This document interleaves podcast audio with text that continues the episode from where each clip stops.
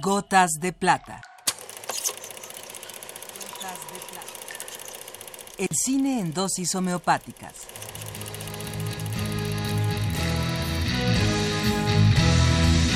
Con Carlos Naro.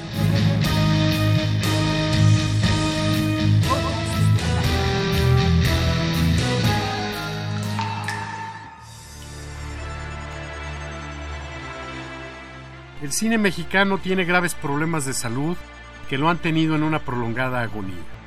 Después de haber sido la cinematografía más importante de nuestro idioma, con una gran infraestructura y una importante producción que superaba las 100 películas anuales, con una presencia importante en los mercados internacionales y el sólido apoyo de un público que se identificaba con su cine, ha caído en un sopor por múltiples causas entre ellas y no con poca importancia el financiamiento.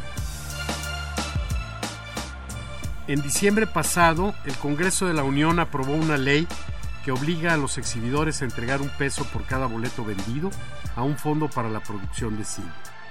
Esto no ha entrado en vigor por la resistencia de distribuidores y exhibidores. Una cadena de cines organiza una especie de colecta anual para el cine mexicano que realmente parece una burla el cineasta Rafael Montero, con una importante filmografía en la que se cuentan títulos de gran éxito en taquilla, como Cilantro y Perejil, protesta en una carta abierta que dice así. Por este conducto quiero expresar mi desacuerdo con el evento que la empresa Cinemark organiza por segundo año consecutivo, exhibiendo películas mexicanas a precios populares durante un día y entregando lo recaudado a Fidecine. Como escritor y director de cine, considero que se trata de una limosna y no estoy de acuerdo en que mi película Dame tu cuerpo participe en dicho evento. Los exhibidores siempre han tratado mal al cine mexicano y hoy Cinemark lo reconfirma. Programa su evento en una pésima fecha en donde las únicas ganonas serán las dulcerías. Para apoyar e incentivar la producción de películas mexicanas es necesario tomar medidas de fondo y a largo plazo, y no organizar eventos en días de baja asistencia y que no ayudan en nada ya que lo recaudado es mínimo. Si las empresas exhibidoras quieren apoyar al cine mexicano, lo tienen que hacer de otra forma, y todos sabemos cómo.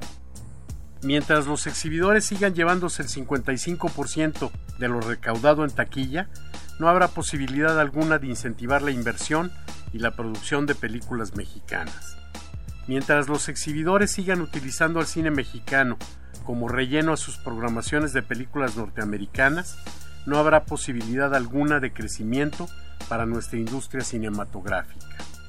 Mientras los exhibidores sigan coludidos con las empresas distribuidoras que se ampararon para no permitir que un peso de cada boleto sirva para producir cine mexicano, no habrá posibilidad alguna de creer en su buena voluntad. Mientras los exhibidores sigan creyendo que con dádivas van a limpiar su conciencia, no estaré de acuerdo en que mis películas participen en sus eventos. Atentamente, Rafael Montero, escritor y director de cine.